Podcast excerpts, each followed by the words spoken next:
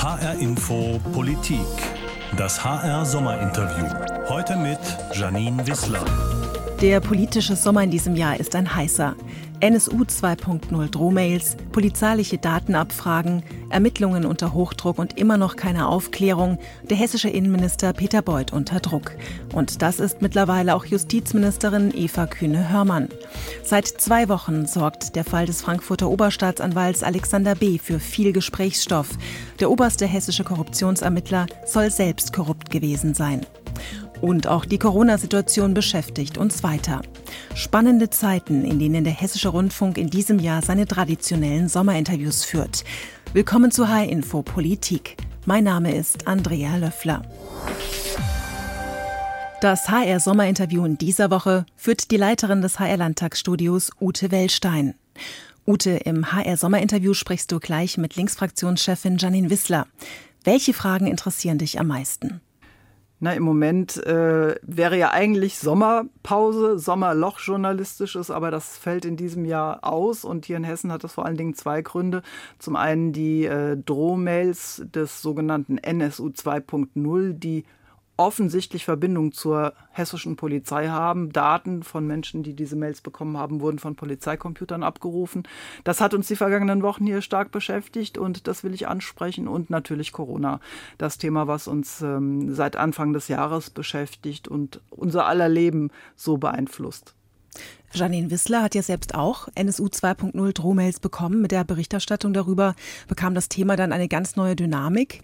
Immer weitere Drohmails sind darauf verschickt worden. War das ein Fehler, über diese Drohmails zu berichten? Wie siehst du das? Äh, nein, das glaube ich nicht. Gegen Trittbrettfahrer kann man sich nicht schützen. Aber äh, wir haben ja auch gesehen, im Fall dieser zwei Menschen, die in Bayern festgenommen wurden, dass die Polizei schon relativ schnell dann auch unterscheiden kann, ob es sich um Trittbrettfahrer handelt oder um die ursprünglichen Mailverschicker.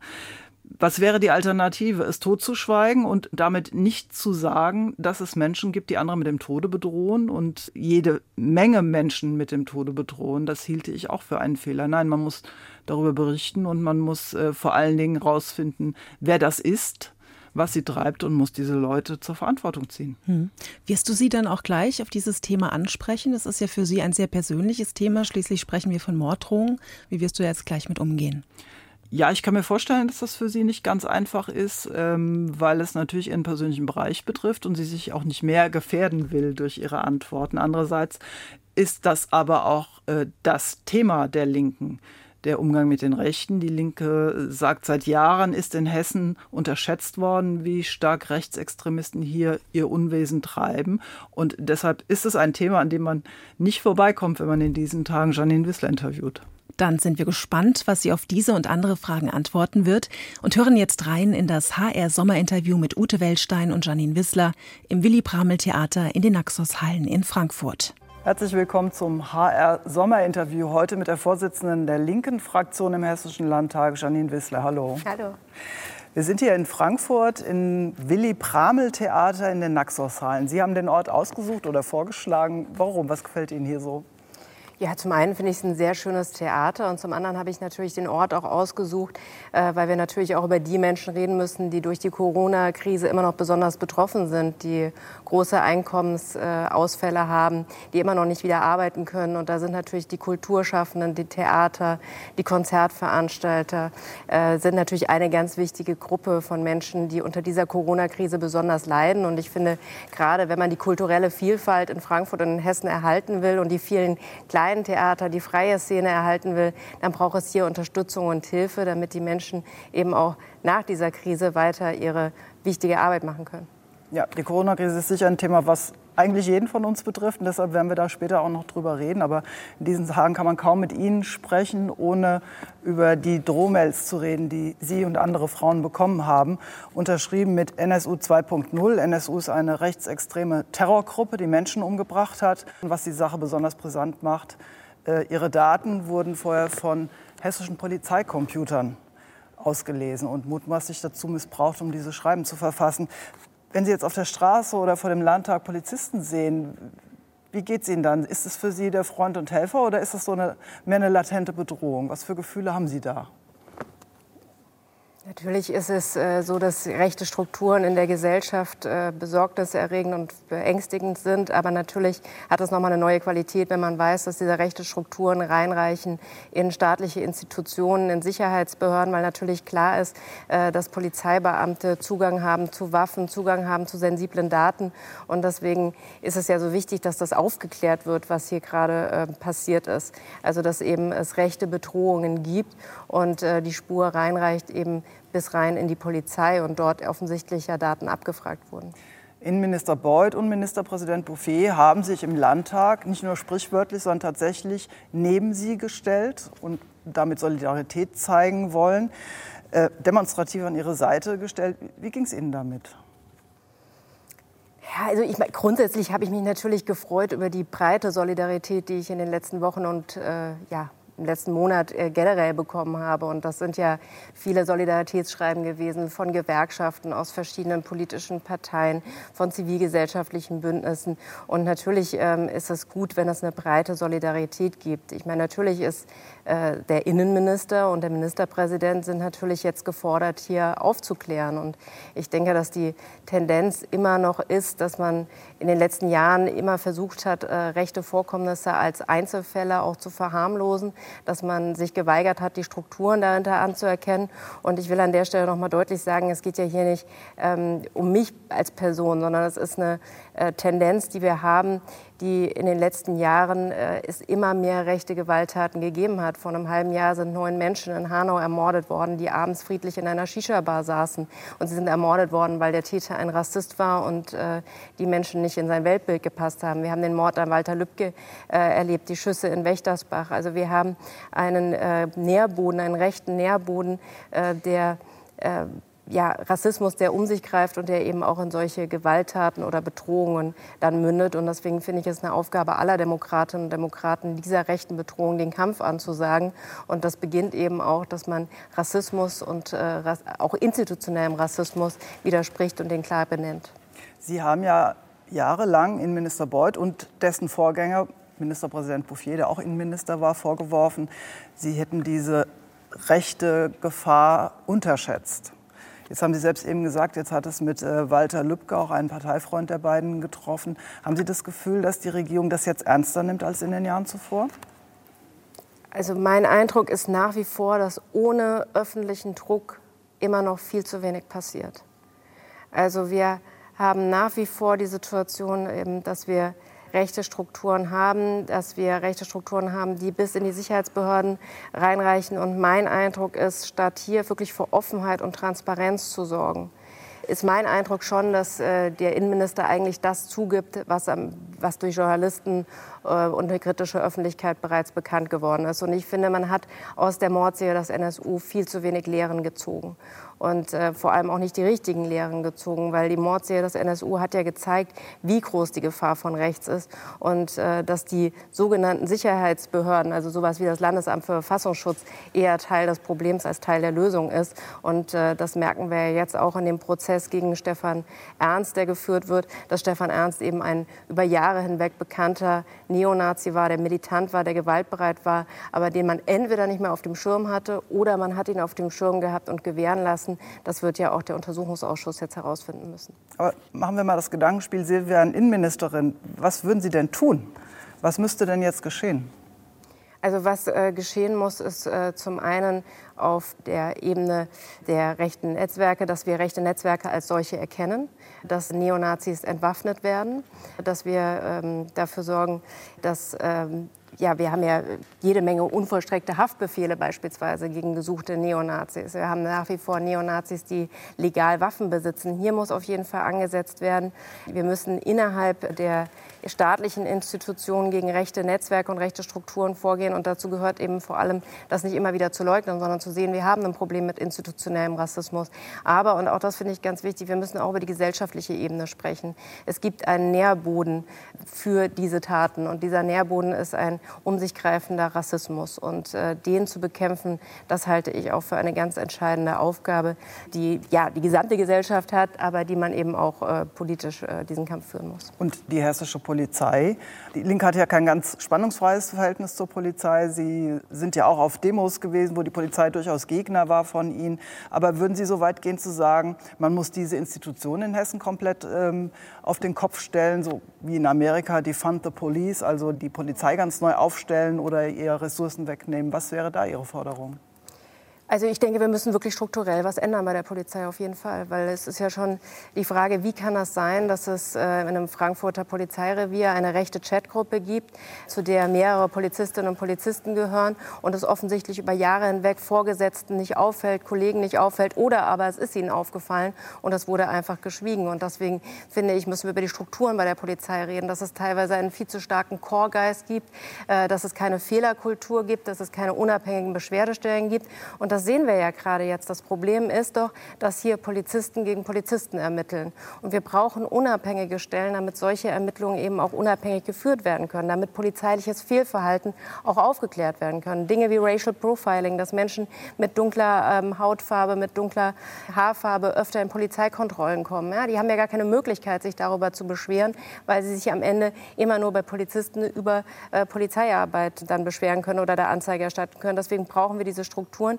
Und ja, wir brauchen auch eine Neuausrichtung und Neustrukturierung der Polizei, dass eben es eine Fehlerkultur gibt und dass ähm, Polizistinnen auch angehalten werden, über solche Probleme und über solches Fehlverhalten äh, zu sprechen, ohne dass ihnen dann Vorwürfe gemacht werden. Falls Sie sich wundern, liebe Zuschauerinnen und Zuschauer, über äh, das Gewusche hier, ab und zu fliegt eine Taube von oben nach unten, die baut offenbar ein Nest und ja. äh, soll uns aber nicht weiter stören, hört man nur manchmal. Wir wollten auch über Corona reden. Jetzt sind wir eine Woche vor der Öffnung der Schulen und überall im Lande, auch in Hessen, wird darüber diskutiert, wie das vonstatten gehen soll. Da gibt es zum einen die Eltern und die Kinder, sogar die Kinder, die sich in einer gewissen Normalität sehen und gerne wieder in die Schule gehen möchten. Auf der anderen Seite gibt es die Angst der Lehrer und auch Eltern vor Infektionen. Wie sehen Sie das? Was würde die Linke am liebsten tun in Sachen Schulen? Also richtig ist natürlich, dass äh, die Kinder jetzt wieder zur Schule gehen, weil es war eine ganz, ganz schwierige Zeit äh, für Eltern, die neben Berufstätigkeit Homeschooling organisieren mussten, teilweise ähm, noch in Heimarbeit. Es war wirklich eine sehr belastende Zeit für viele Familien. Und deswegen ist es richtig, dass die Schulen wieder öffnen. Und das oberste Ziel muss auch sein, dass die Schulen nicht wieder geschlossen werden müssen. Weil man natürlich auch sehen muss, dass das ja auch mit den Bildungsmöglichkeiten von Kindern ähm, äh, etwas macht, dass natürlich auch Kinder abgehängt werden werden, wenn sie über Wochen und Monate keinen Schulunterricht haben. Ich denke, das Entscheidende ist zum einen, äh, dass wir ausreichend Testkapazitäten brauchen, und zwar nicht nur für die Lehrerinnen und Lehrer, sondern auch für die Kinder und für die Eltern. Wir brauchen Würden möglichst Sie da kleine Tests befürworten oder was, was sind ausreichende Kapazitäten?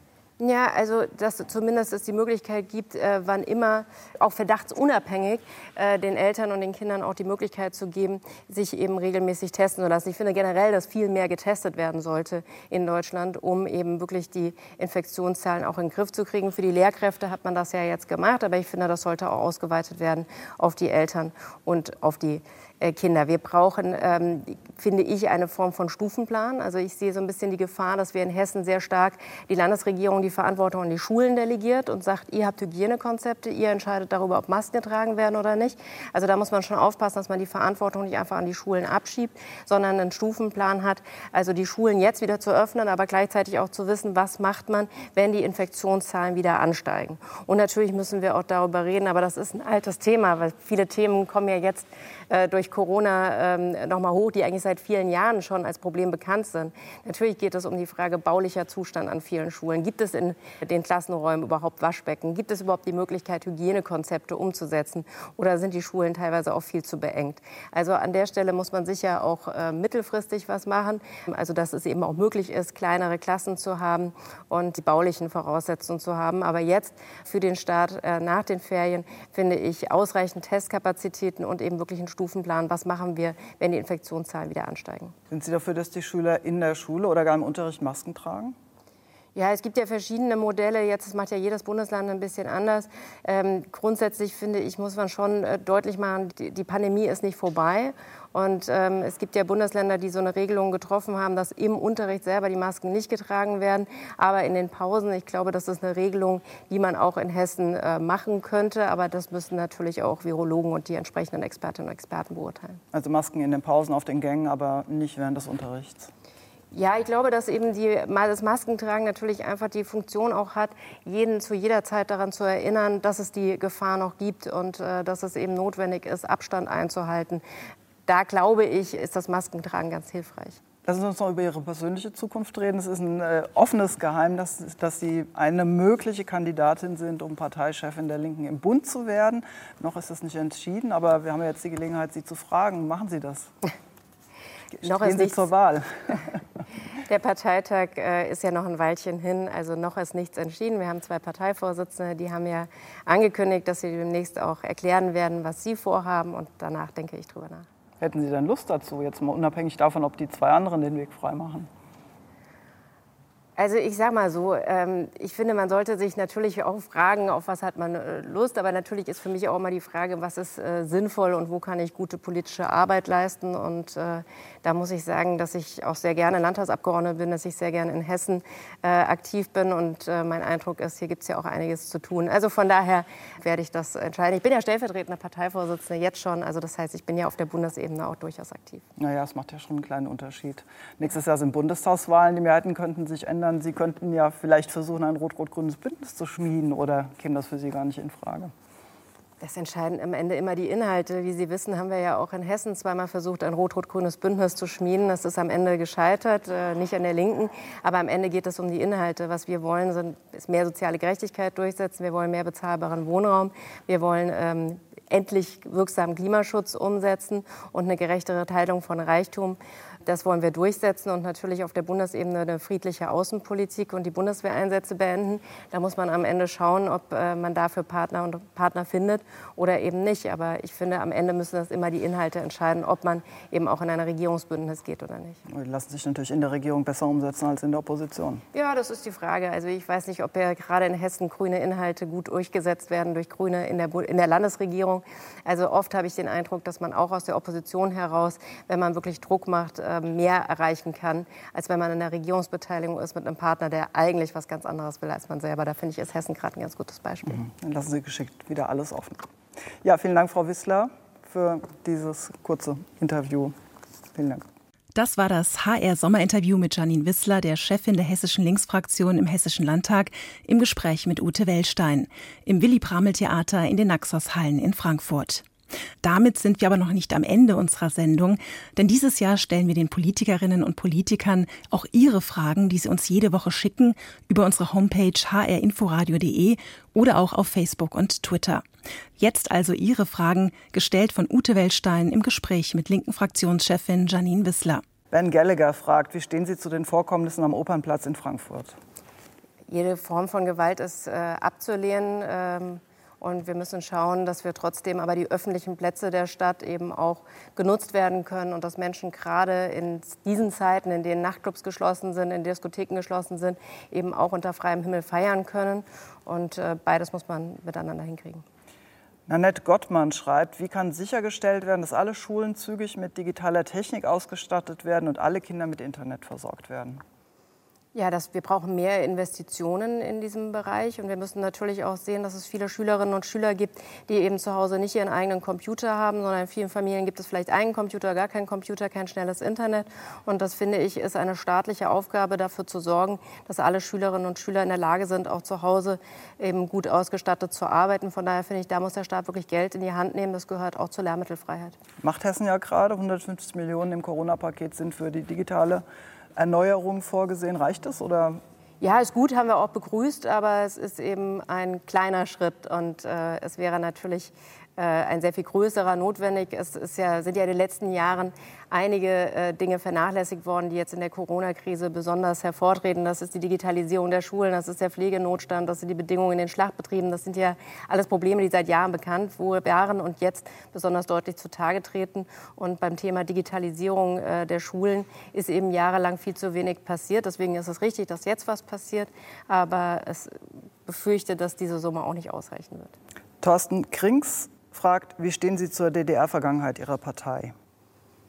Für äh, mich, für uns ist ganz klar, eine sozialistische Gesellschaft muss immer eine demokratische Gesellschaft äh, sein. Das heißt, Bürgerrechte müssen garantiert sein. Es muss Reisefreiheit, Demonstrationsfreiheit garantiert sein. Und äh, ich denke, dass die Linke diese Vergangenheit ja auch äh, in vielen Jahren ähm, auch sehr gründlich aufgearbeitet hat. Also die DDR war für Sie kein demokratischer Staat? Ja. Rainer Becker sagt, wie stehen Sie zur Antifa? Finden Sie es in Ordnung, wenn die Antifa so randaliert? Antifa heißt erstmal, äh, dass es Menschen sind, die gegen Faschismus und gegen Nazis äh, kämpfen. Und diesen Menschen bin ich sehr dankbar dafür, äh, dass sie vor Ort Nazi-Aufmärsche verhindern und Solidarität organisieren für Menschen, die von Neonazis und Rassisten bedroht werden. Von daher finde ich, dass die Antifa in weiten Teilen eine sehr wichtige und auch eine notwendige Arbeit macht. Und ähm, in der Regel machen sie das ja äh, durch eben Demonstrationen, durch Aufklärung und ähm, finde, dass äh, im Kampf gegen rechts man die Antifa natürlich ein Bündnispartner ist und man sie unterstützen muss.